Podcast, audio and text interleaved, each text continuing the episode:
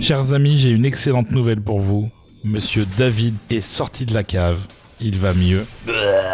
Et je lui passe la parole. Bonjour à tous et bienvenue dans Total Tracks. Euh, je suis content de vous retrouver après le Grand Nord, après l'hôpital psychiatrique. Je me sens beaucoup mieux. C'est toi, David Plisken Oui, oui, c'est moi. Je te voyais plus grand.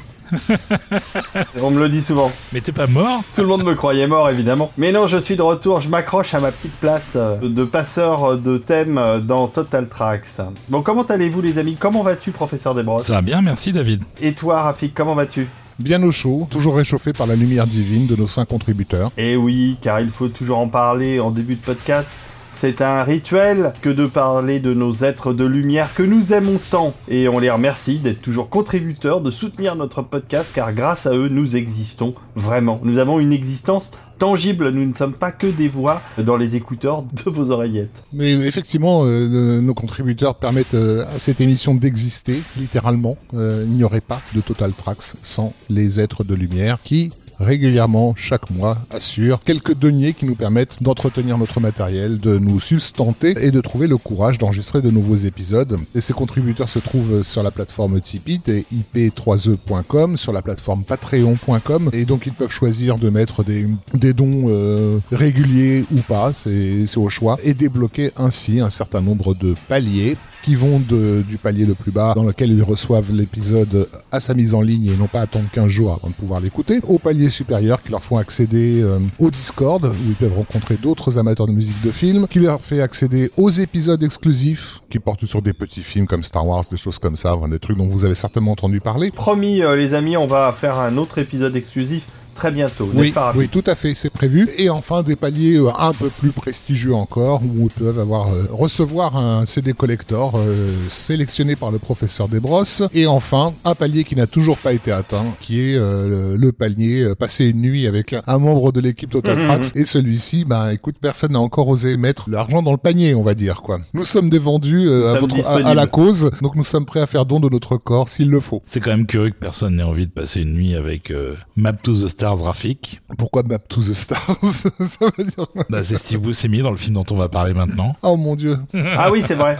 Parce qu'à ce propos, on a encore un épisode à faire sur John Carpenter. J'ai été mis en quarantaine pour votre sécurité à tous pendant deux épisodes. Me voilà pour votre plus grand bonheur et pour euh, surtout parler euh, du meilleur film de tous les temps de John Carpenter, puisqu'on va en parler maintenant, puisqu'il s'agit de Escape from LA, qui pour moi est un petit chef-d'œuvre d'humour, de science-fiction, euh, de réalisation, de musique aussi. Euh. On est d'accord, David? On est d'accord et on va néanmoins débattre de la question parce qu'on n'est pas forcément d'accord sur tout concernant Escape from LA, mais on y reviendra. Mais si on commençait par un morceau de musique Allez. On va démarrer avec le générique de début, qui est une nouvelle version très updatée du générique classique de Escape from New York, adapté cette fois-ci par euh, John Carpenter et Charlie Walker pour Escape from LA.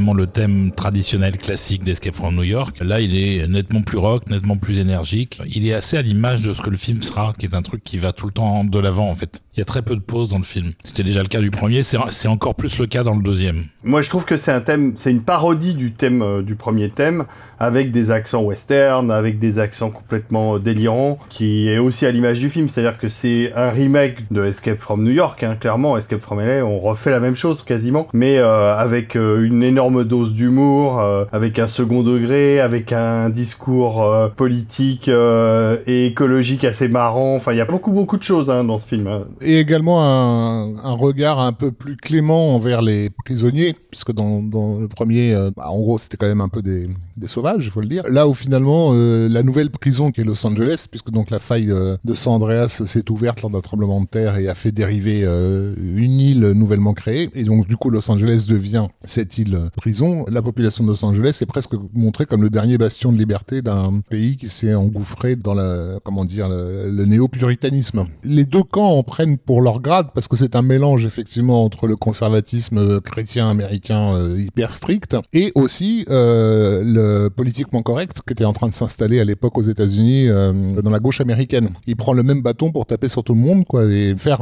on va dire un appel très libertaire et anarchique à la liberté individuelle et la liberté on va dire de, de y compris d'être un gros connard puisque finalement il y a des personnages dans le film qui sont des gros connards mais qui est un peu personnalisé par Snake d'ailleurs. Exactement rien à foutre de rien d'une personne, mais qui est libre. Voilà, c'est ça. Voilà, c'est un film doigt d'honneur, on va le dire euh, assez clairement. Voilà, et pourtant c'est un film de studio. C'est un film de studio, mais c'est intéressant parce que ça fait écho à ces deux trois films euh, qui sont euh, complètement politisés chez Carpenter.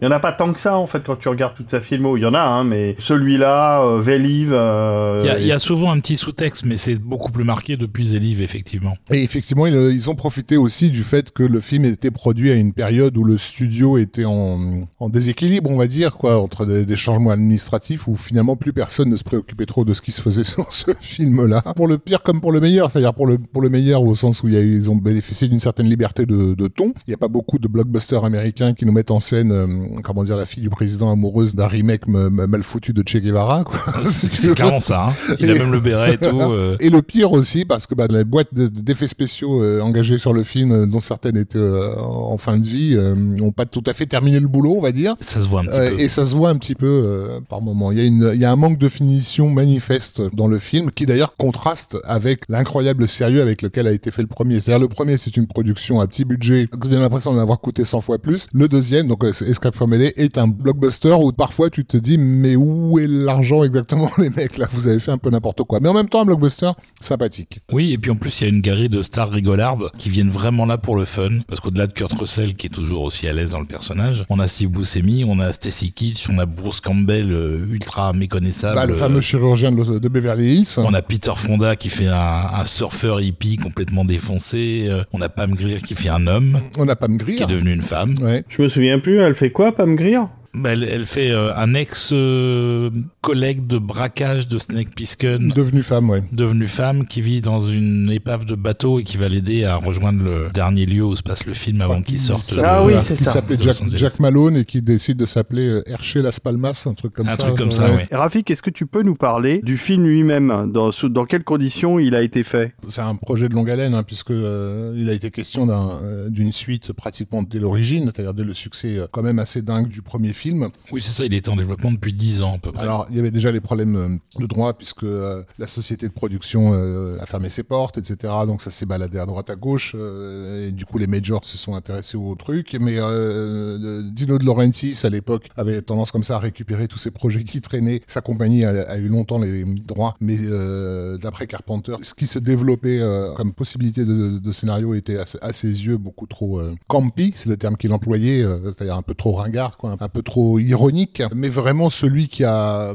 insisté pour que le film se fasse, c'est vraiment Kurt Russell, qui était extrêmement attaché au personnage qu'il avait créé, de Snake Plissken, et qui voulait de toute façon le, le réendosser. Et c'est vrai que dans les années 90, le film a pu finalement se faire parce que Kurt Russell était vraiment sur une vague euh, de succès régulier au cinéma et il devenait complètement bankable. Et ça justifiait effectivement euh, une nouvelle version. Il a porté le film sur ses épaules, cela dit. Hein. Très très clairement. Et Carpenter a toujours reconnu que le film se serait jamais fait euh, si Kurt Russell n'avait pas tapé du poing sur la table. Donc comme je disais, euh, c'était un peu le, le, boxon au niveau de, des réorganisations administratives des, majors de l'époque, euh, en l'occurrence la Paramount. Donc ils ont un peu profité quelque part de ce bordel ambiant pour ne pas être trop trop surveillés par les, les, les interminables listes d'avocats et d'exécutifs qui viennent régulièrement mettre leur nez dans, les affaires des blockbusters. Le fait que ce soit une suite d'un film qui pendant dix ans a été un carton vidéo régulier et tout ça faisait en sorte que tout le monde se disait de toute façon ça ira. Donc on aura foutu la paix. Cependant, donc euh, voilà, le tournage a été à la fois joyeux et crevant. Ça s'est fait dans une infrastructure qui n'était pas toujours adaptée.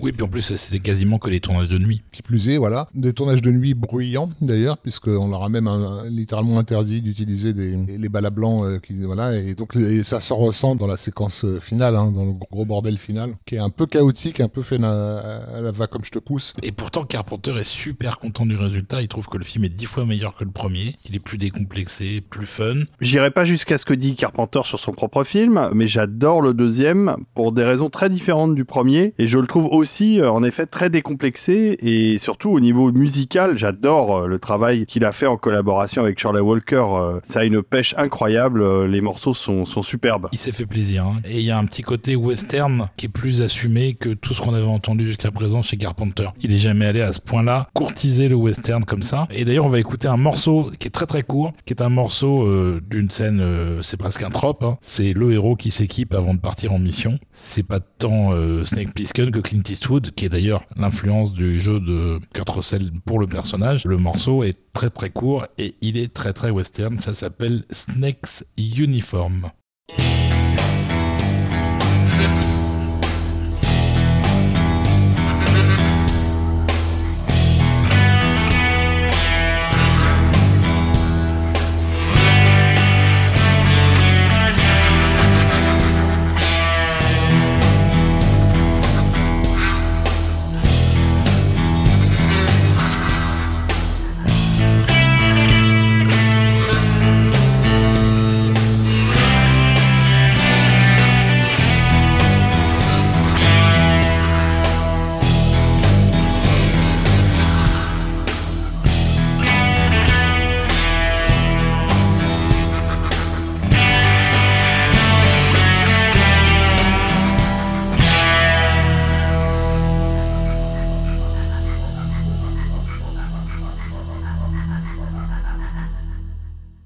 Clair qu'on est quand même très très près de Morricone en, en termes d'instruments, guitare électrique, euh, harmonica, tout ça. Euh, c'est assez frontal, disons. Cette maîtrise du style, euh, on le doit à Carpenter? Non, à mon avis, on le doit plus à Charlie Walker, qui était aussi une grande orchestratrice.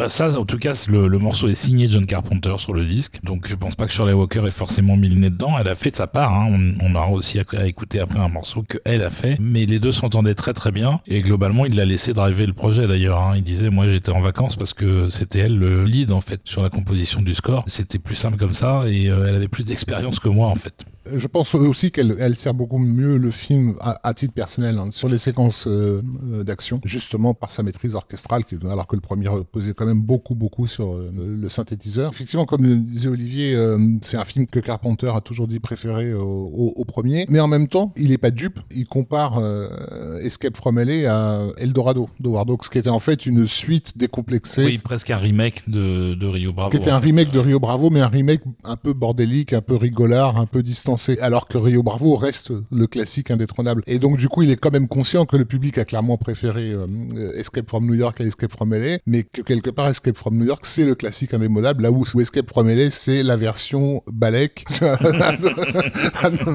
Amusons-nous. Mais en même temps, voilà, l'esprit de Carpenter qui est, il faut le dire, hein, sur ces années-là, euh, commence à devenir un peu un peu cynique, hein, euh, un peu désabusé. Bah, il est effectivement plus proche. Escape from New York qui croyait à fond, là où Escape from LA est un film qui dit ouais, en réalité on s'en bat les couilles. C'est aussi ce qui donne au film euh, ce cachet nihiliste euh, jusqu'au boutiste. Hein, à fond, hein, la, fin, elle est une la, la, la dernière image d'un absolutisme film, terrible. Quoi. Je pense pas que je pense pas qu'un cinéaste et surtout sur un blockbuster pourra jamais se permettre une fin où autant bah écoutez les gars, il y a plus d'espoir pour vous, au revoir, quoi. allez vous faire foutre. allez vous, oui, clairement, allez vous faire foutre. Mais c'est aussi la raison pour laquelle ceux qui aiment ce film l'aiment autant, c'est précisément parce qu'il va jusqu'au bout de ce nihilisme. Oui, et à, côté de ça, le film est quand même assez, euh, sur certains aspects, assez léger. On disait dans une des émissions précédentes que Big Trouble in Little China, c'était son film joyeux, quelque part. Ça, c'est un peu son film joyeux des années 90. C'est vrai. Il y a un côté sale gosse, en fait, garnement qui fait des, des, blagues. Mais à côté du sale gosse, il y a aussi le relâchement qui va avec. C'est-à-dire que c'est un film quand même, je trouve, beaucoup moins maîtrisé en termes de production design, en termes de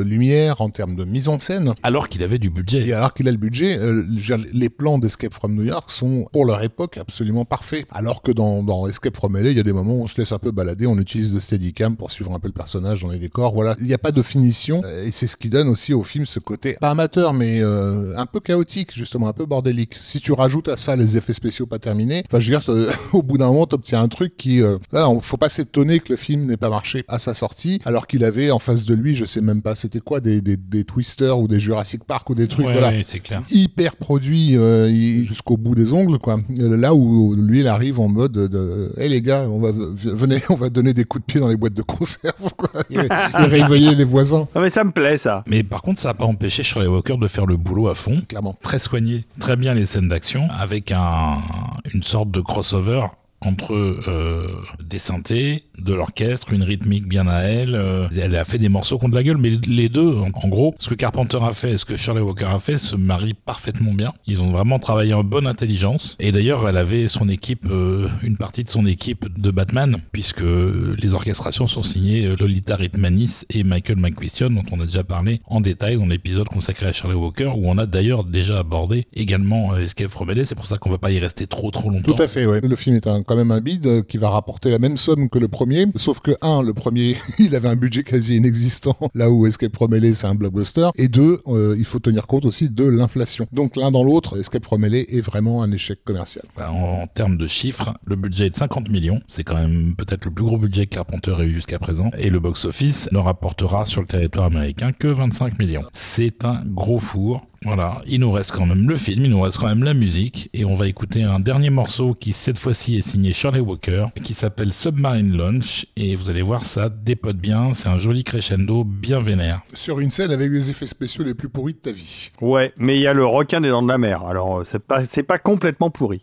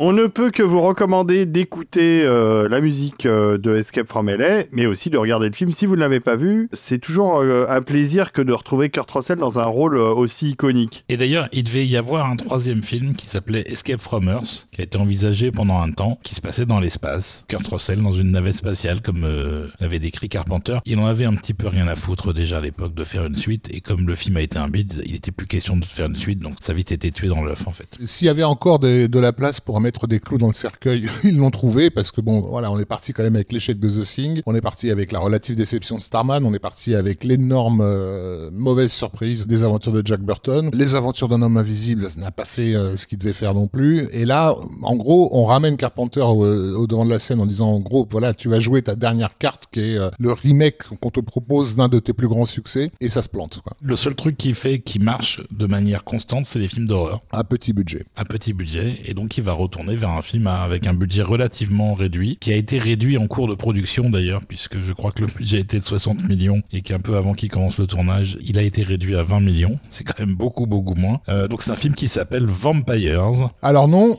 le film ne s'appelle pas Vampires. Le film s'appelle John Carpenter's Vampires. Parce ah oui, excusez-nous. Quand il est dans son domaine à lui, le domaine pour lequel il est connu, ses films sont littéralement vendus sur son nom. C'est pour préciser que lorsqu'il fait Vampire, il fait du John Carpenter, en tout cas dans ce que le public est censé euh, reconnaître de John Carpenter. Tu veux dire comme John Carpenter's The Village of the Damned et John Carpenter's In the Mouth of Madness Exactement. et John Carpenter's The Live. Oui, c'est ça. Et John Carpenter's, et John Carpenter's Prince, of, Darkness. alors que ce n'est pas, il n'y a pas de John Carpenter Starman et de John Carpenter's Escape from LA. C'est pas faux. C'est pas non, faux. mais il, marque un point, un petit point. Mais, il marque toujours des points, Rafik. Euh, c'est à ça qu'on le reconnaît, c'est quand il score. Le fait est que le public ne reconnaît, en tout cas américain, ne reconnaît pas John Carpenter comme un réalisateur de blockbuster. Nous, effectivement, en France, à l'époque, on cite John Carpenter dans la même phrase avec, je sais pas, euh, James Cameron à côté. On les met quasiment côte à côte en tant que réalisateur compétent. Bah, en tant qu'auteur de talent. C'est ça. Mais pour le public américain et pour Hollywood en particulier, John Carpenter, c'est le cinéma d'horreur, point. Et donc, on signe un film John Carpenter. Donc, tu signes un film d'horreur qui va faire du John Carpenter. Jusque-là, il a toujours trouvé moyen, lui, de venir faire quelque chose de nouveau, de renouveler un peu euh, son style. Mais à partir de l'échec de Escape from LA, je, moi, je trouve qu'il va commencer à faire du John Carpenter, c'est-à-dire d'une certaine façon la seule chose dont il est sûr que le public l'acceptera.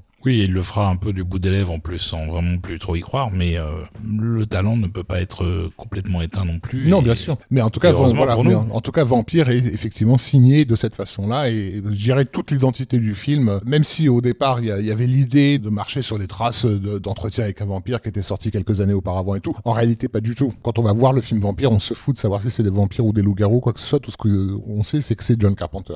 J'ai une question, Rafik. C'est sorti avant ou après euh, Dusk Till Dawn? огромную. C'est après, non? C'est après, oui. On peut dire que Vampire marche sur les traces du film de Rodriguez Tarantino parce qu'on est un peu dans cet esprit-là, non? Pas vraiment, parce que le Tarantino, c'est avant tout un polar. La première moitié du film, c'est du pur polar, alors que le Carpenter est clairement un western. C'est le film qu'il est fait qui se rapproche le plus du western. Il y a beaucoup de liens à tracer entre les deux, euh, et notamment, on parlait précédemment de Greg Nicotero, le euh, responsable des effets visuels, justement, qui va commencer à, briller avec sa boîte KNB sur Une nuit en enfer. Le concept même de, Nuit en enfer repose quand même sur un film de frontière hein, entre les États-Unis et le Mexique, avec tout ce que ça comporte de souvenirs du western, justement. Donc on est quand même un petit peu sur le même terrain. Mais c'est vrai que Vampire tape beaucoup plus dans, je dirais, le western classique. Là où euh, Une nuit en enfer, c'est finalement, c'est plus un spaghetti. Je me permets juste euh, de me remémorer cette courte période où j'ai été journaliste cinéma, c'est-à-dire pendant quelques années en, relançant Starfix Nouvelle Génération, etc. Et c'est à ce moment-là que j'ai vu Vampire euh, en projet de presse. Et je me souviens de mon impression, j'ai passé, quoi, 20 minutes extraordinaires. J'ai vite déchanté. Après, c'est dommage. Je trouve que tout le début du film, je sais pas si tu t'en souviens euh, bien, euh, Rafik, mais je trouve que tout le début du film est vraiment excellent et qu'après, ça s'érode, ça se ralentit et puis ça part en bouillon. Il y a un problème d'écriture, peut-être. En fait, moi, j'ai trouvé que le film, à intervalles réguliers, m'envoyait une scène à laquelle je m'attendais pas, etc. Il y a effectivement l'ouverture qui est parfaite ou nickel. La résurrection des vampires, alors évidemment c'est du Carpenter pur jus, mais cette scène où tous les vampires sortent de Euh, C'est l'image qui reste du film, en fait, peut-être le plus. c'est un énorme plaisir. J'ai apprécié, euh, alors que je suis pas particulièrement sadomaso, la relation absolument perverse qu'il y a avec euh, Cheryl Lee dans le rôle de Katrina, donc cette jeune fille qui a été mordue et qui se transforme progressivement et qui était traitée comme un, un sac poubelle Elle en par les- plein la gueule par- pendant les film. Personnages. C'est révoltant. C'était révoltant déjà à l'époque, Clairement. alors qu'on n'avait pas les mêmes préoccupations qu'aujourd'hui, en fait. J'ai kiffé le- la sauvagerie abominable de James Woods qui joue un, vraiment un, un Jack Oui. euh, ahurissant. Enfin, il y, a- il y a cette scène où il défonce la gueule du prêtre juste parce qu'il a dit un mot de travers. C'est clair. Enfin, t'es là, tu fais, mais c'est qui Et, ce- et le prêtre aussi, ce c'est son valet, quoi. Il Ouais. s'essuie des, pompes dessus. euh, C'est un personnage sans concession, en fait. Il y a quand même pas mal de choses dans le film qui te réveillent, quoi, qui te sortent de la torpeur. Ce qui me reste personnellement de, de Vampire, que j'ai pas vu depuis longtemps, c'est la prestation hallucinée de, de James Woods. Il est impérial dans, dans ce rôle. C'est un acteur euh, réputé pour être compliqué, difficile sur les tournages. Carpenter dit que ça s'est très très bien passé parce qu'ils ont passé un deal dès le départ. Il était euh, décidé qu'il allait jouer la scène telle qu'elle était écrite exactement une fois. Et après, il pouvait improviser comme il voulait. Et il se trouve qu'il y a une bonne partie des improvisations qui sont au final dans le film, qui ont été conservées parce qu'il était absolument magique en fait. Et c'est pour ça que la prestation elle est très très habitée parce qu'on l'a laissé faire littéralement ce qu'il voulait en fait. On n'a pas résumé le film. Euh, très brièvement, c'est donc Jack Crow, je par James Woods, un chasseur de vampires qui est à la tête de toute une équipe. On les voit en action au début. On peut le dire, hein, d'une horde sauvage. Clairement, c'est des furieux les mecs. Et donc ils font ils font du ménage dans une maison infestée de vampires et ils se font ensuite désinguer quasiment tous par euh, le chef des vampires qui va s'avérer être euh, Yann Valek, le premier vampire. Et il y a toute une histoire qui est construite autour de ça qui va euh, démontrer un terme dans le film que c'est l'église catholique qui l'a créé sans le faire exprès en faisant un exorcisme pas terminé etc. Et donc euh, à part euh, James Wood le seul à survivre c'est Daniel Baldwin et une prostituée qui a été mordue et qui sert de contact pour suivre le chef vampire parce qu'elle est euh, liée à lui depuis qu'il l'a mordu. Carpenter a très explicitement euh, accepté ce projet qui était passé entre plein de mains. hein. Il y, a- il y a eu euh, Pas que des blaireaux d'ailleurs, hein, Bah, parce que Sam Peter Jackson. Peter Jackson, euh, Ron Underwood, Russell Mulcahy, bon blaireau un peu. Dolph Lundgren devait jouer le rôle à une époque. le désir de Carpenter était clairement explicitement d'aller sur les traces du western, et en l'occurrence euh, le western de, de Hawks. Il l'a toujours reconnu par rapport à Vampire et, et il considère qu'une bonne partie de, de la scène finale doit beaucoup à la Rivière Rouge, le grand classique du genre, et une des plus belles confrontations euh, de cow-boy euh, à l'écran qui là de- de- devient une confrontation, on va dire, de, de James Wood et de Baldwin. Quoi. Et si on écoutait un morceau de musique? Allez, Mais oui, c'est ce que j'allais dire parce que avant de parler plus à fond du film, euh, il faudrait se faire plaisir. Alors qu'est-ce qu'on écoute, professeur? Eh ben, on va écouter euh, la scène d'ouverture, un morceau qui s'appelle Slayers, euh, puisque ce sont des Vampire Slayers en anglais, qui introduit l'équipe et la première euh, intervention sur une maison où il y a des vampires.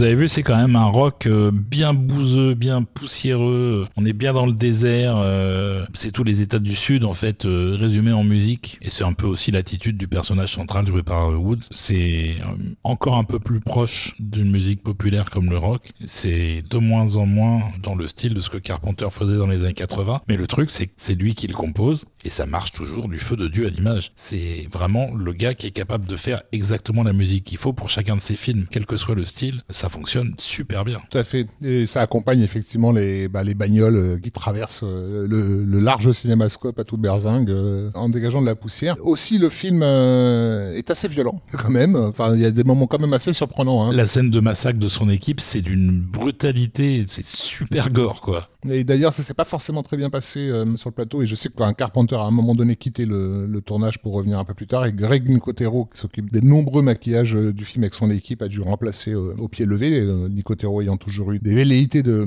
de réalisation. Ça se voit pas trop dans le film fini. Hein, le, voilà. Par contre, ils- effectivement, ils ont quand même dû euh, couper un certain plan vraiment vraiment dégueu pour euh, ne pas risquer d'écoper d'une classification NC17 hein, qui aux États-Unis est un truc euh, assez terrible parce que ça t'empêche d'avoir de la promo, des photos, des affiches. Enfin, en gros, tu peux plus rien faire quand t'es NC17, quoi. On a des plans que j'aurais bien voulu voir d'ailleurs, mais qui sont euh, assez courts. hein. Je crois que c'est 20 ou 30 secondes. Ouais, ouais, mais mais, Pas mais- grand chose, mais c'était des trucs sales quoi. ouais, très très sale, ouais. Ils n'ont pas été réintégrés dans une version vidéo Bah non, moi j'ai jamais vu. Il reste par contre la, bah, la violence psychologique. On a on parlait tout, de, tout à l'heure de la façon avec laquelle est traité euh, le personnage de Cheryl Lee. C'est enfin j'ai rarement vu un film américain où, où une nana est traitée de cette façon-là. Enfin, C'est-à-dire qu'elle est en train de se transformer, elle va devenir à terme un, un familier de- des- des vampires, mais elle n'est pas complètement transformée, mais il la considère déjà comme si elle était C'est plus humaine en fait. En salle, t'as littéralement envie de leur crier à la gueule, mais putain, mais c'est une victime, les mecs, c'est une victime, quoi. Tu vois, tellement elle est maltraitée. C'est très marrant ce que tu dis, Rafik, parce que quand on met en, en parallèle euh, Blade, qui a dû sortir juste un peu après, où il se passe un peu la même chose, où l'héroïne se fait euh, mordre à un moment et euh, elle est sauvée par le héros, et t'as euh, Christopherson là qui en prend soin, c'est une fille euh, qui est choyée et qui est protégée et qui tente de soigner.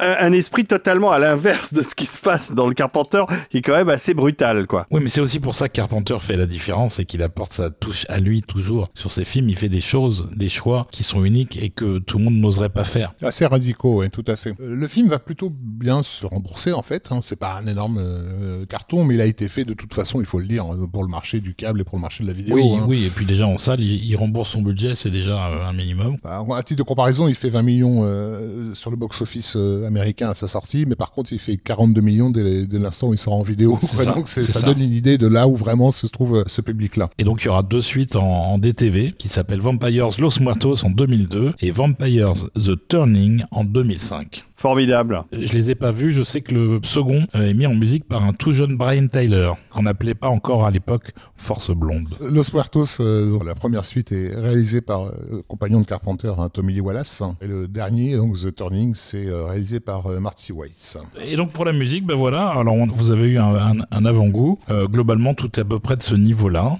Il y a des trucs un peu plus horrifiques, forcément, euh, mais c'est très très bien pensé. Carpenter, pour l'occasion, a carrément constitué un groupe qui s'appelle The Texas Toad Lickers, c'est-à-dire littéralement les lécheurs de crapauds du Texas, avec des pointures du rock, avec le guitariste Steve Cropper qu'on a vu entre autres dans les Blues Brothers et qui euh, a joué avec je sais pas combien de groupes depuis les années 60, avec euh, Jeff Baxter pour la guitare également, Donald Duck Dunn qui joue aussi dans les Blues Brothers, qui joue euh, de la basse, Rick Schossler, les frères Bruce Robb et Joe Robb à l'orgue et au saxophone, plus première intervention du fils de John Carpenter qui va devenir également musicien professionnel, qui s'appelle Cody Carpenter. Euh, Juste euh, préciser aussi que le film est euh, d'une belle tenue visuelle pour un film quand même à, à petit budget. Oui, c'est clair, c'est très joli à regarder. Et que le chef-op avec lequel il travaille depuis euh, Prince des Ténèbres, qui s'appelle Gary Kibi, qui en gros a remplacé Gene Kunde, qui est, devenu une telle pointure à Hollywood qu'il est, il est, il est carrément hors de prix maintenant. Sur Vampire, je trouve qu'il a sa lumière a, a atteint une belle maturité. Le mec, globalement, n'est pas un manchot non plus. hein. Tout ce qu'il a fait pour Carpenter, il en a fait un paquet. Et franchement, c'est pas mal. Il était déjà là sur les films à 3 millions euh, sur John Carpenter's Prince of Darkness et John Carpenter's The Leaf. Bon, on écoute un deuxième morceau, moi j'ai très envie. On écoute un deuxième morceau, c'est le morceau final. C'est un morceau de baston avec les vampires qui s'appelle Steak and Burn, plante et brûle. Ok. eh ben, on plante et on brûle.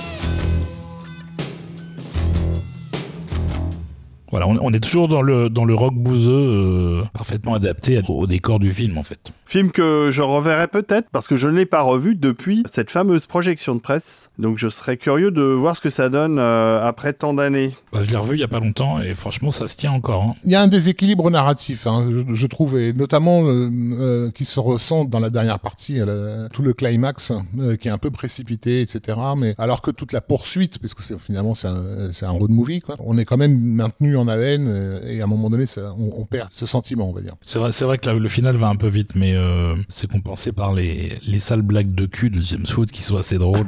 je, je vous les raconte pas, mais il y, en- il y en a plusieurs dans le film euh, vis-à-vis du prêtre et elles sont assez croustillantes. On s'arrête là, non? C'est fini, il n'y a plus de, il y a Ouais, plus de film de fini, Carpenter. c'est pas- C'est pas fini. Carpenter, il a bossé pendant le tournage sur un projet qui n'a rien à voir avec le cinéma. Ah, tu veux parler de jeux vidéo? Je veux parler de jeux vidéo parce qu'il y a un jeu vidéo en 86 qui est sorti qui s'appelait The Sentinel, un jeu vidéo inventé par Geoff Crammond, qui est un jeu de réflexion, de puzzle, euh, on doit déplacer des robots, des machins comme ça. Alors c'est avec les graphismes de l'époque, hein, c'était pas non plus extraordinaire. Et le concept a été euh, réutilisé pour une suite qui s'appelle Sentinel Returns en 98. Et on a demandé à John Carpenter, qui comme par hasard était fan du premier jeu, de faire la musique. Et il a dit d'accord, et il a fait la musique en une journée. Alors après, il y a un autre gars qui est crédité, qui s'appelle euh, Gary McKill, euh, qui est crédité pour avoir finalisé les morceaux. Donc on sait pas exactement ce que Carpenter a fait au départ, mais il a fait ça un dimanche euh, alors qu'il était en repos de, la semaine de tournage de Vampire avant la semaine suivante.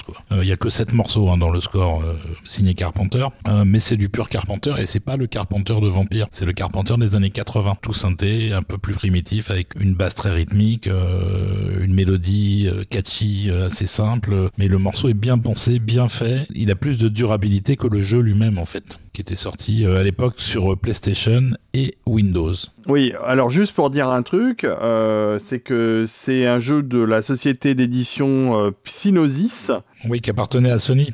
qui s'est monté au début des années 80, en 84, et qui a sorti pas mal de, de très bons jeux à l'époque, et donc j'imagine que le premier Sentinelle a dû sortir sous ce label. Par contre, Psygnosis s'est arrêté euh, quelques temps après, en 99. C'est une marque euh, avec un logo avec une chouette. euh, tous les vieux gamers comme moi s'en souviennent. Voilà, et donc c'était un des premiers jeux avec euh, des mm, décors, des éléments en 3D non filaires, c'est-à-dire remplis, avec une texture à l'intérieur. L'original, hein, pas celui de 98, le premier. Et donc le second jeu a 650 niveaux. C'est beaucoup. Ah, il faut que je regarde ça. Mais ça me dit quelque chose. Il est peut-être enterré quelque part dans mes piles de jeux PC. C'est très possible. Et donc si vous avez la version PlayStation du jeu, vous mettez le disque dans votre lecteur CD, vous allez pouvoir lire le score ce qui est quand même assez sympa.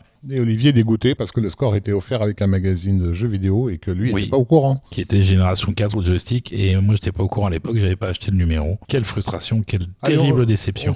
Euh, bon bah défoule-toi en nous mettant un morceau. Donc on s'écoute Sentinel Returns, vous allez voir ça sonne quand même vachement bien pour euh, les gens qui aiment Carpenter.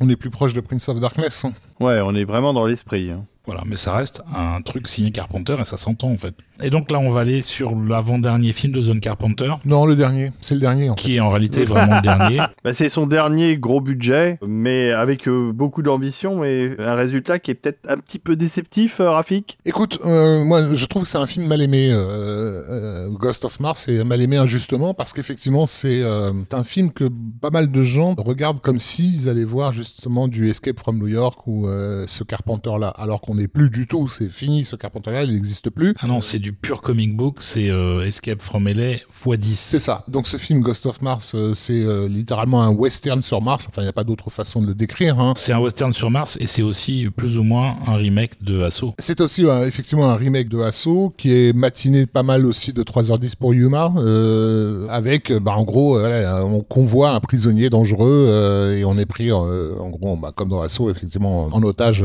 sauf que là cette fois-ci c'est des créatures. Ce sont les anciens habitants de Mars avant la colonisation par l'être humain. Donc le film se passe au 22e siècle. hein. Mars est habité, plus ou moins terraformé. On peut y respirer par endroits. Le film est souvent construit en forme de flashback qui s'empilent les uns aux autres. Et dans un flashback, on découvre qu'en fait, il y a un scientifique qui a découvert une espèce de porte cachée dans un rocher qui ouvre quelque chose où il y avait l'esprit des anciens habitants de Mars qui vont sortir, se répandre à travers la planète et commencer à posséder les humains Fallait pas faire ça. et en faire des guerriers pour récupérer leur planète en gros. Genre vous n'êtes pas chez vous. Là effectivement comme disait Rafik, il y a un vrai parallèle avec les Indiens d'Amérique, mais ceux-là sont beaucoup beaucoup plus vénères encore que les Indiens. et leur chef s'appelle littéralement Big Daddy Mars parce que pour, why not? Euh, fuck you. Euh, c'est une euh, énorme brute euh, voilà.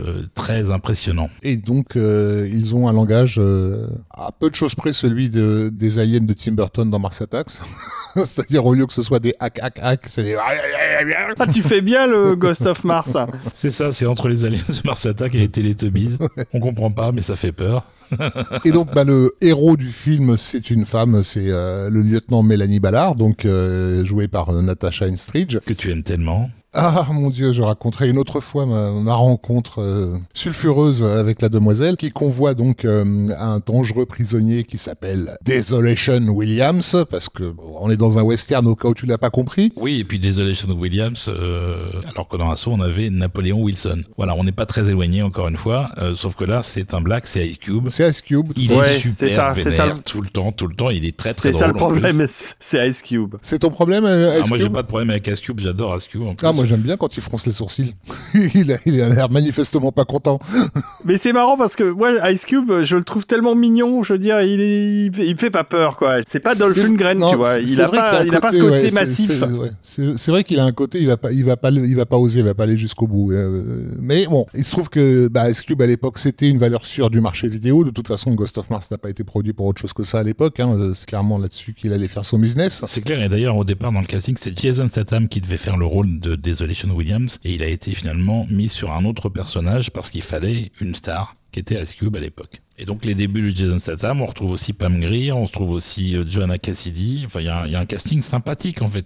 Et donc, bah, du coup, euh, Mélanie Ballard, euh, qui escorte Desolation Williams. Pourquoi Mélanie Ballard? Euh, Parce que ben, dans cette société du futur, c'est une société euh, matriarcale, hein, donc euh, où là, les femmes ont littéralement pris le pouvoir. Ce qui est en fait une, juste une, en gros une excuse pour sortir un peu des cadres habituels du western badass, quoi, et se- s'autoriser à avoir un personnage féminin à la fois ultra féminine pour le coup, parce que Natasha Henstridge, tu fais pas plus top modèle, quoi, mais euh, capable de kicker euh, absolument tout ce qui passe sur son chemin sans y réfléchir à deux fois. C'est ça, et le rôle de la salope aguicheuse est joué donc par Jason Statham, Voilà.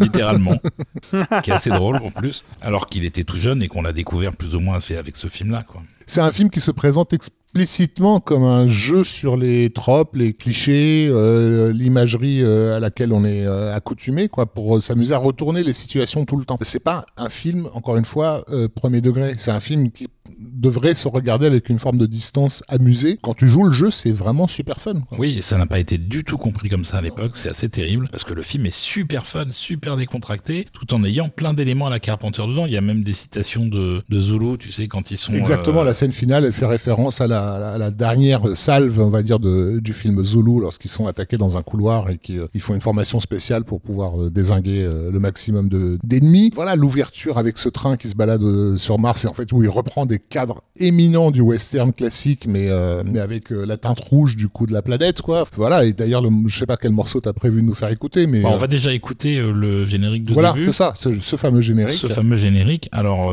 bon, on va l'écouter direct. Vous allez voir, il y a encore un changement stylistique. On est encore un peu plus radicalement dans le métal cette fois-ci, beaucoup plus loin qu'il n'est allé jusqu'à présent. Et on va parler de la musique après. Donc, ce morceau s'appelle Ghost of Mars.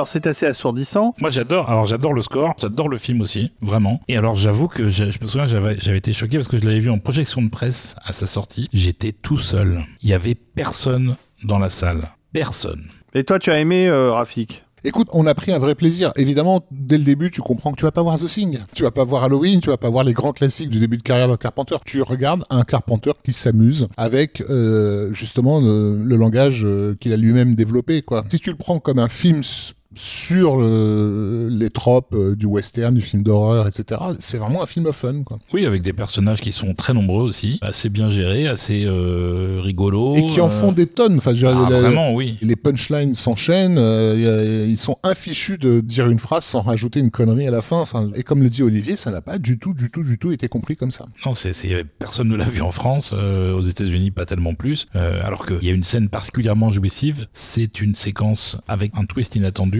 où ils essaient de rejoindre le train et ils se rendent compte que le train n'est pas là.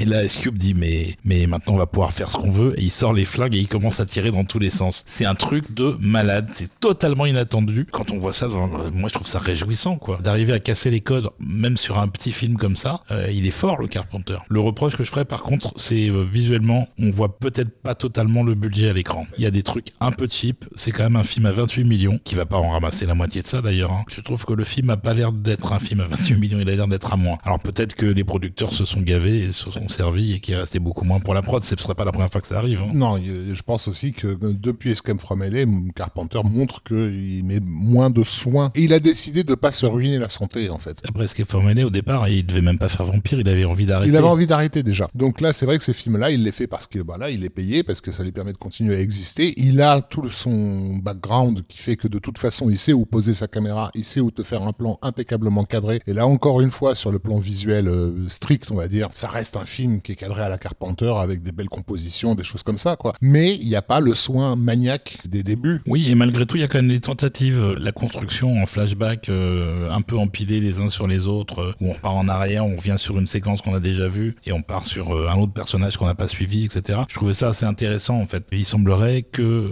lors de la diffusion en salle, ça ait beaucoup perturbé la plupart des spectateurs qui ont eu beaucoup de mal à suivre le film. C'est pourtant pas bien compliqué, hein, mais euh, euh, je pense que c'est le genre de film aussi qui attire des gens qui sont pas forcément réputés pour euh, leur recul sur ce qu'ils voient, en fait, pour le dire gentiment. Moi, je me demande si le film est pas passé à côté de son public parce que Pitch Black avait déjà ratissé, on va dire, sur un peu sur les mêmes euh, sujets, sur les mêmes thèmes. Qu'est-ce que vous en pensez? Pitch Black est totalement premier degré. Ghost of Mars, encore. si tu le regardes au premier degré, tu vas, tu passes ton temps à te demander, mais pourquoi? Qu'est-ce qui se passe? C'est quoi ces conneries? Si tu acceptes que c'est vraiment, euh, en gros, un, un groupe de gamins dans le jardin en train de décoller, c'est vraiment, ils jouent aux cow-boys et aux Indiens sur Mars, quoi. Ils en font tous des caisses, ils en font tous trop, et c'est ce côté un peu too much qui finit par devenir euh, la source du, plaisir.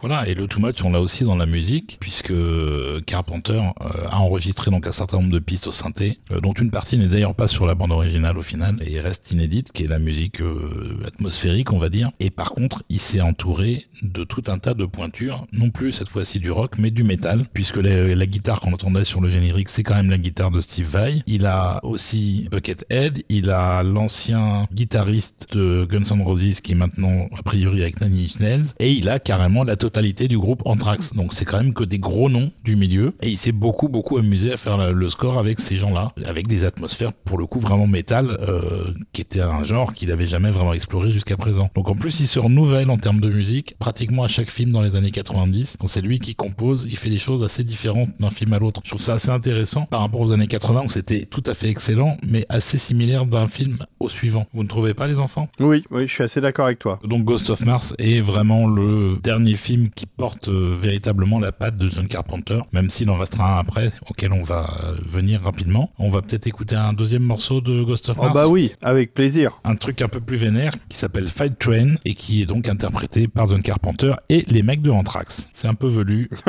et c'est parti.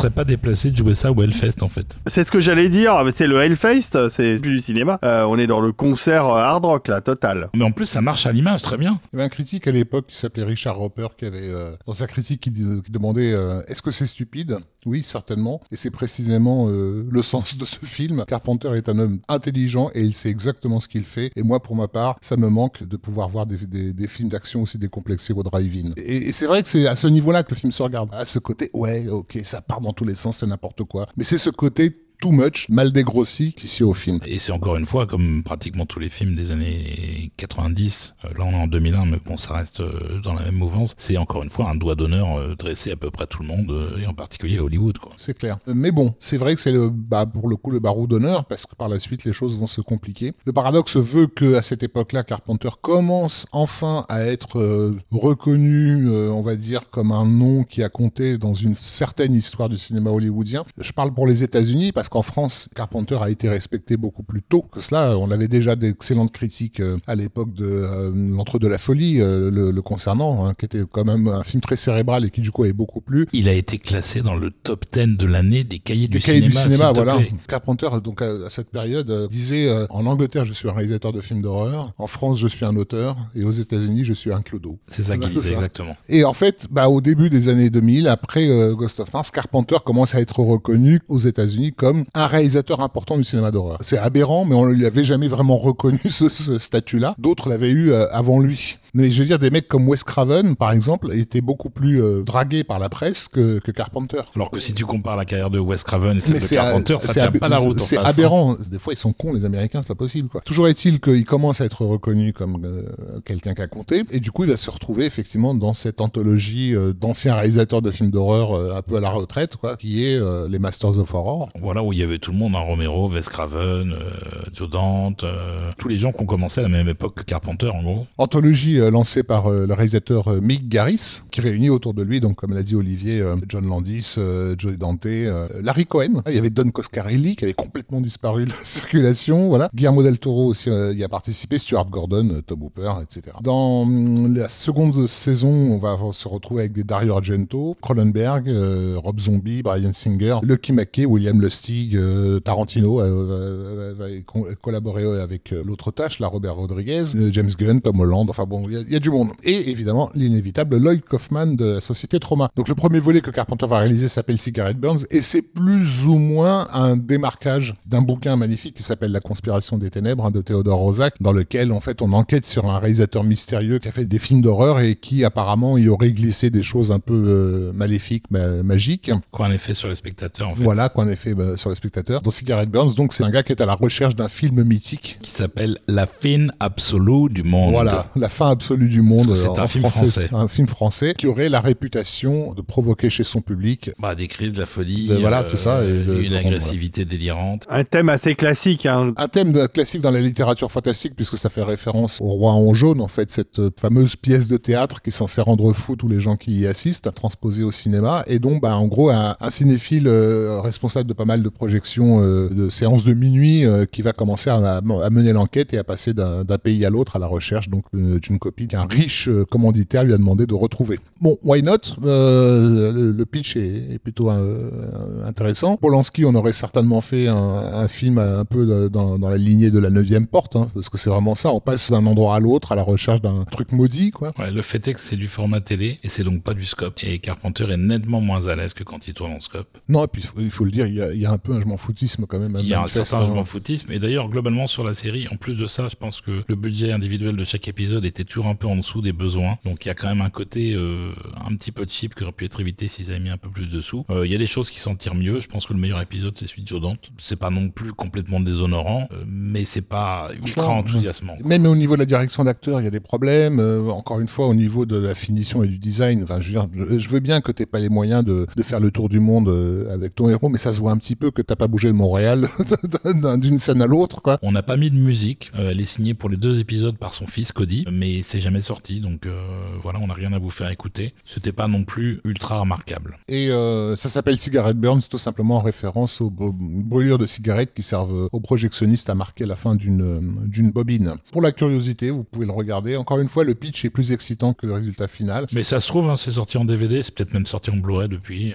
Quant au deuxième épisode, donc euh, qui va réaliser, qui s'appelle euh, Pro-Life, euh, qui raconte euh, l'histoire d'une d'une nana qui cherche à, à avorter euh, parce qu'elle a été littéralement victime d'un viol démoniaque en fait. Euh, Voilà. Sauf que son père est un mec de hyper hyper pro-life, donc euh, anti-avortement. voilà, et il va il va empêcher à tout prix que ça arrive. Avant de réaliser qu'en fait c'est pas du tout Dieu qui, la- le, qui le commande, mais littéralement, euh, basiquement le diable quoi. C'est ça. Et le bébé démoniaque finit par sortir et elle le bute à coups de fusil à pompe de Voilà. mémoire. En disant euh, l'œuvre de Dieu est faite, un truc comme ça. ouais. Donc bon, une bonne excuse pour taper sur euh, les pro-life. Et là aussi, c'est Cody Carpenter qui fait la musique. Aussi, oui. épisode, ouais, c'est Oui. ça. Voilà. Et puis là, Carpenter, il en a plus rien à foutre. Il va produire ou laisser faire, en tout cas, euh, des remakes de Fog et de Asso qui sont assez minables globalement. c'est le moins qu'on puisse dire. Hein. Euh, on va pas s'étendre dessus du tout. Il a rien à voir euh, à part être l'auteur de l'original et Fais attention à ce que tu dis par rapport à Asso, parce que moi je sais que j'ai failli me faire casser la gueule par Jean-François Richer parce que j'avais dit du mal de son premier film. Donc je ne parle plus des films de Jean-François Richer depuis. Non, mais moi j'aime je- bien, je tiens bien, ma j'aime peau. bien Mérine, donc euh, ça ira. Mais Asso, non, c'est pas possible. Si ce n'est qu'il y a Brian Dennehy et que Brian Dennehy est toujours magnifique, mais le film, non, vraiment pas. Et donc Carpenter, il va revenir une dernière fois à la mise en scène de long métrage au cinéma pour un film qui sortira en 2010 et qui s'appelle The Ward. En français, ça s'appelait The Ward, l'hôpital de la terreur. Avec Amber Heard, Avec Amber Heard euh, qui était pas encore avec Johnny Depp. mais qui était déjà bien mal en point, en tout cas dans le film. Voilà, et avec la fille euh, qui est tout à fait excellente d'ailleurs de Meryl Streep, qui s'appelle Mamie Gummer. Elle est pas très connue, mais elle joue vraiment très très bien. Et euh, Jared Harris, qu'on connaissait pas à l'époque et qui a fait aussi une belle carrière depuis. Et donc c'est un film qui se passe en 1966 euh, dans un hôpital psychiatrique. Euh, c'est l'histoire d'une jeune fille qui est placée dans l'hôpital après avoir brûlé une maison. On ne sait pas vraiment pourquoi elle faisait ça. On ne sait pas quel est son problème. On sait qu'elle est traitée et on, on assiste à des choses un peu surnaturelles qui commencent à arriver dans l'hôpital. Euh, je sais pas si on doit vous révéler le pitch d'ailleurs. Et alors un truc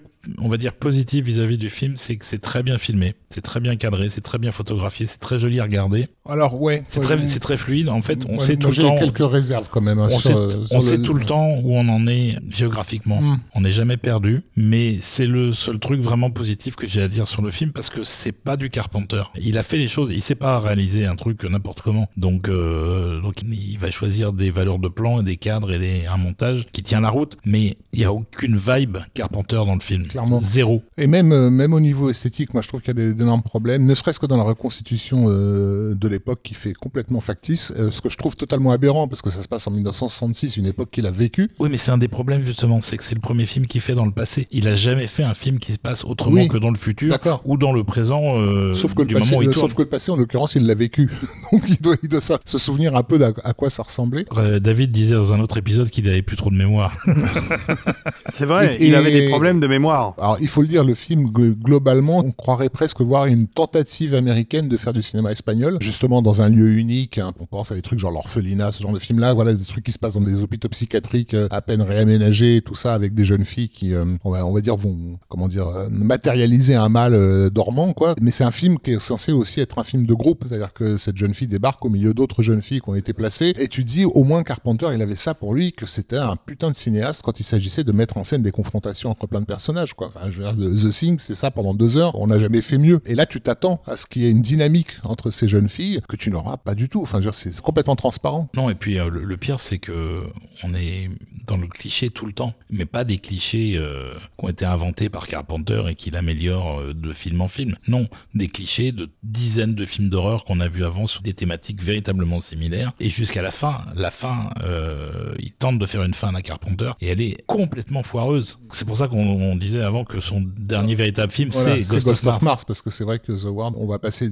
assez vite dessus, d'autant plus qu'il a même pas signé la musique. hein. Il a pas signé la musique. Alors la musique, c'est pas un incompétent, c'est un gars qui s'appelle Mark Killian. Il a pas fait un mauvais boulot en soi, mais ça n'aide pas non plus parce que ça ne sonne pas du tout Carpenter et ça n'est donc pas la musique d'un film de John Carpenter qui d'ailleurs n'est pas un film de John Carpenter. Finalement, il y a un sens à tout ça. Alors que là, pour le coup, sur le générique, c'est marqué John Carpenter's The Ward. Mais clairement, c'est vraiment décevant. C'est pas absolument abominable, ça se regarde. C'est un peu chiant, faut être honnête. Et surtout, c'est très très vide et très très creux. Et c'est pas une, une abomination non plus. Hein. Vous pouvez le voir, vous allez pas mourir en, en le regardant. C'est le film de trop en fait. Il a été très cynique sur ces années-là Il a régulièrement rappelé que de toute façon, lui, il se contentait maintenant de jouer aux jeux vidéo et de recevoir des chèques pour les remakes de ses films anciens. Il était très clair là-dessus. Hein. Donc, euh, on va quand même écouter le générique de fin de The Ward, composé par Mark Killian. C'est pas mal, mais c'est pas du Carpenter.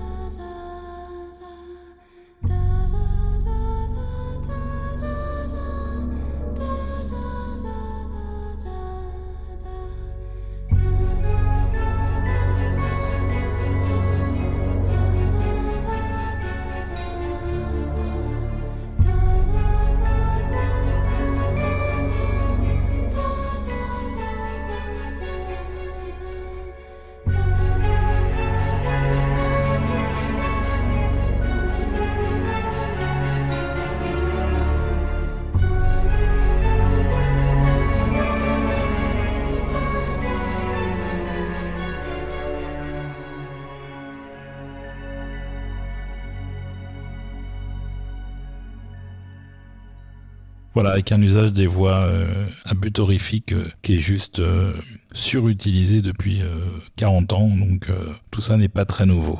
Il y a 9 ans qui, qui séparent Ghost of Mars de The Ward. Ça prouve bien que lui qui avait été quand même assez régulier, même dans les périodes difficiles, on sent pas une réelle motivation à, revenir à la réalisation. Il en a plus rien à foutre. C'est aussi quelque part la conséquence de son parcours, de ses échecs, de ses souffrances pendant des années et du fait que son travail, son dur travail à sa grande époque n'ait jamais vraiment été reconnu, à part les toutes premières années. Euh, après, il en a pris plein la gueule pendant des années et des années, film après film. C'est un peu compréhensible quelque part là où il se trouve maintenant euh, vis-à-vis du cinéma hollywoodien. Il est honnête, euh, voilà, dans ses déclarations cyniques, il est très honnête en disant qu'effectivement, il n'en a plus rien à foutre, qu'il se contente de jouer aux jeux vidéo et de recevoir des chèques pour les remakes de ses films multiples, mais aussi parce qu'il n'a jamais été reconnu effectivement comme le cinéaste qu'il était à la place où il était. Nous, on a grandi avec encore une fois un John Carpenter qu'on mettait quasiment à l'égal à des James Cameron, à des Zemeckis, à, ah, tous ceux qu'on fait les années 80-90. Et c'était aberrant de voir à quel point les studios, pour eux, encore une fois, c'était comme il le dit lui-même, euh, un clochard, quoi. C'est ça. Donc il a jamais été reconnu pour le cinéaste qu'il était. Par contre, il est reconnu pour le compositeur qu'il était. Oui, après coup, quelque part. Ça commençait tôt. Hein. Déjà dans les années 90, euh, moi je me souviens, encore une fois, je bossais à la FNAC, et il y avait déjà des musiciens, des gens qui n'étaient pas forcément des collectionneurs de musique de film, et qui venaient chercher spécifiquement du Carpenter, qui fouinaient là-dedans. Euh, on sentait qu'il y avait un intérêt qui dépassait un peu le cadre du cinéma pour euh, la musique de, de, Carpenter. Et ça va même aller jusqu'à d'abord un certain nombre d'albums qu'il va faire en gardant les mêmes instruments, c'est-à-dire essentiellement du synthé, qu'il utilisait dans les années 80, la même technique de composition. En gros, des morceaux de score de films de John Carpenter pour lesquels il n'y a pas de film. Et il va faire un, un album en 2015 qui s'appelle Lost Sims. Les thèmes perdus qui sera fait tout à la maison par Carpenter avec Cody Carpenter, son fils, et Daniel Davis, le fils de Dave Davis. Et tous les trois, ils vont donc faire ce premier album qui sera suivi d'un Lost Thames 2 et d'un Lost Thames 3 en 2016 et en 2021, qui sont des albums tout à fait écoutables. Ça n'apporte rien de nouveau, mais c'est bien fait. Et ça va générer un truc qui était tout à fait inattendu. En 2016, il va donner un concert en Islande de sa musique de film et il va ensuite répliquer ce principe de concert un peu partout dans le monde et faire deux ou trois tournées quand même. Il est passé au minimum deux fois en France. Je l'ai vu les deux fois d'ailleurs. À guichet fermé, hein. À guichet fermé. Alors la première fois, ça fait illusion. La deuxième fois, beaucoup moins d'une part parce que c'est toujours le même programme. Il n'y a pas beaucoup beaucoup de choses. Il y a euh, une quinzaine de scores euh, max. Lui joue quasiment pas. Il est devant son clavier. Il appuie sur une touche de temps en temps. C'est les autres qui font tout le boulot. Et surtout, il y a un je m'en foutisme global dans la production. C'est un concert qui doit pas leur coûter cher à monter parce que euh, littéralement, je ne déconne pas. Hein, il y a des images de films qui sont projetées sur un drap mal tendu à l'arrière de la scène. Tous les films de Carpenter sont en scope. Là, ils sont pas des anamorphosés, donc ils sont complètement déformés. Euh, c'est juste du foutage de gueule, en fait. Il est pas content, Olivier. c'est, c'est, c'est triste de voir ça. Je sais pourquoi il est comme ça. Je sais ce qu'il a amené. Je lui en veux pas pour ça. Mais dans ce cas-là, arrête, fais pas de tournée. T'as assez d'argent maintenant. Ça suffit. Euh...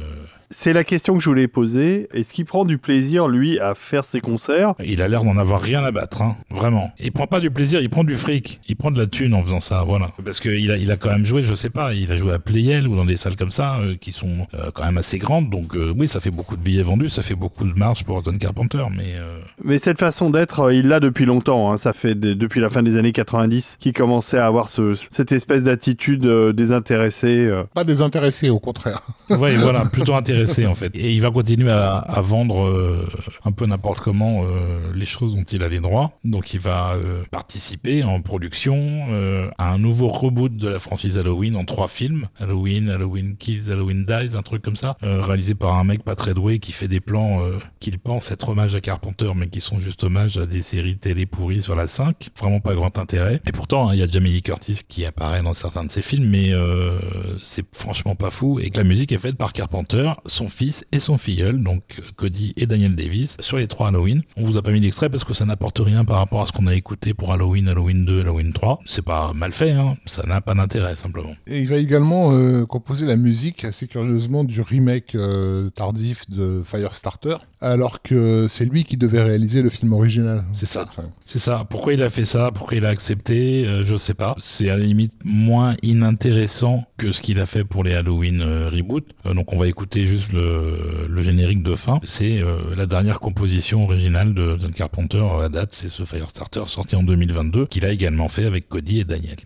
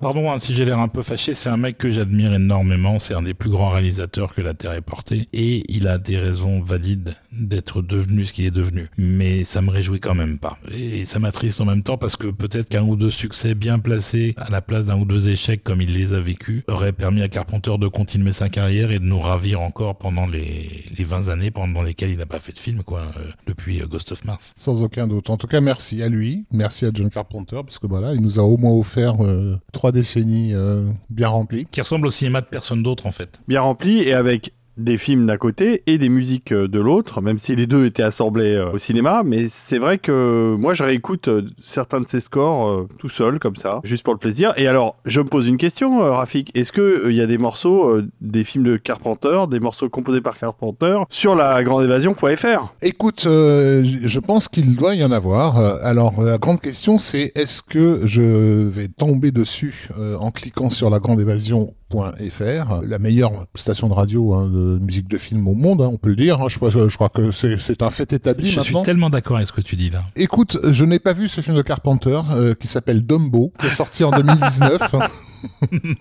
et, euh, et apparemment, euh, voilà, ça a été co-composé avec Danny Elfman. Le morceau vient de se terminer et là, nous sommes passés à la musique de Manix par Lali Schifrin de 1967. Lalo Chiffrine. J'ai dit quoi? Lali. J'ai dit Lali Schifrin, Lily Schafrin. Euh, mais ça vous donne un aperçu euh, de la variété euh, des époques, des genres que vous pouvez trouver sur lagrandeévasion.fr à toute heure du jour et de la nuit. Je ne saurais trop vous recommander cette radio magnifique, entièrement biberonnée, nourrie par le- l'inestimable professeur Desbrosses. Voilà, et il y a bien évidemment tous les meilleurs morceaux de John Carpenter sur cette radio, et vous aurez très bientôt une playlist qui vous permettra de réécouter ce qu'on a mis dans les émissions, les cinq épisodes, et des morceaux additionnels également. Si vous voulez voir nos à Olivier et à moi, je peux vous recommander également le podcast euh, Dans le Tempo, qui euh, il se trouve a été filmé et donc c'est aussi disponible sur YouTube. On a été accueillis euh, par Salman et par Daz, très très bien accueillis même, hein, pour une discussion Super extrêmement émission, hein. sympathique. Tu l'as, tu l'as vu, David, ouais Oui, oui, je l'ai regardé. Alors, j'ai j'ai trouvé euh, qu'il y avait beaucoup d'humour dans la vignette de la vidéo, puisqu'ils ont mis, euh, ils t'ont mis à la place Ils m'ont, ils ils mis avec Hans Zimmer, oui, tout à fait, ouais. J'ai trouvé qu'ils avaient bien compris ton esprit. Par contre, on savait pas que c'était filmé, sinon on serait venu habillé en pingouin. Voilà. Euh, Donc Ouais, euh, l'épisode s'appelle de Camille 500 à Hans Zimmer, un panorama de la musique de film avec Total Tracks. Et ça se trouve sur YouTube, euh, dans la chaîne euh, de Monte le son. Tout à fait. Donc une chouette émission, voilà, 2h20 de discussion autour de la musique de film. Voilà, et c'est vrai que c'est quand même euh, plutôt sympa d'avoir accueilli des nerds comme nous euh, et de nous avoir littéralement donné les clés de la maison pendant 2h20 où on a pu vraiment parler de musique de film euh, Ouais. euh, sans aucun frein Sans, sans sans filer, aucune ouais. limite. Sans ouais. filer, ouais. Et puis vos hôtes ont été euh, très agréables. Je les connaissais pas, ça m'a permis de les découvrir. Et la qualité de réalisation euh, de l'émission euh, est vraiment très chouette. Ouais, ouais, c'est très bien. Voilà, puis de toute façon, quelqu'un qui est fan de la musique de Predator ne peut pas être une mauvaise personne. On est d'accord. C'est clair. Et donc, euh, donc voilà, vous pouvez regarder ça. Et euh, je vous rappelle aussi, euh, cher saint patron de, de Total Tracks, que nous approchons doucement mais sûrement du centième épisode. Voilà, qui sera oui. en ligne la semaine prochaine. Voilà. On vous dit pas ce que c'est. Il y aura un indice avant, en espérant que vous ne trouviez pas trop vite, parce Oui, que le bon. dernier était vraiment trop facile. Merci à tous, merci donc à nos contributeurs, évidemment nos êtres de lumière, merci à tous ceux qui nous suivent, merci énormément à tous ceux qui partagent sur les réseaux sociaux les épisodes. Mais oui, c'est important. Voilà, on, on voit vraiment, nous, de, de notre côté, le résultat de ces partages, il est manifeste, euh, il est concret, vous nous ramenez des gens, et ça c'est vraiment cool. Euh, je peux me permettre une petite auto-promotion, les amis. Euh, Fais-toi plaisir, mec. Vous pouvez aussi me voir, moi, en costume moulant, euh, dans une vidéo qui vient de sortir sur la chaîne de sonvideo.com, où je fais l'analyse et l'étude du coffret Ultra HD de la saga Superman du 1 au 4. Évidemment, mon préféré étant le quatrième, hein, vous vous en doutez. Voilà, vous découvrirez tout ça et mon magnifique costume dans cette vidéo qui est sur la chaîne YouTube de sonvideo.com. Le rayon bleu, ça s'appelle. Merci, David. Ouais, merci à vous. On va se quitter sur un dernier morceau de John Carpenter, un morceau qui vient d'un des albums euh, de musique pure entre guillemets qu'il a fait. Là, c'est un morceau de Lost Sims 2 qui s'appelle Windy Death. C'est assez euh, représentatif globalement du ton de ces trois albums euh, qu'il a produits. Merci à tous de nous avoir écoutés. J'espère que ça, va, ça vous a intéressé. Et la semaine prochaine, vous allez voir, ça va être encore mieux. À force de vous dire chaque semaine que la suivante va être encore mieux, à un moment donné, on va se prendre le mur. Mais en attendant, on vole. Merci à vous. Et on vous embrasse. Bisous Bisous Bisous.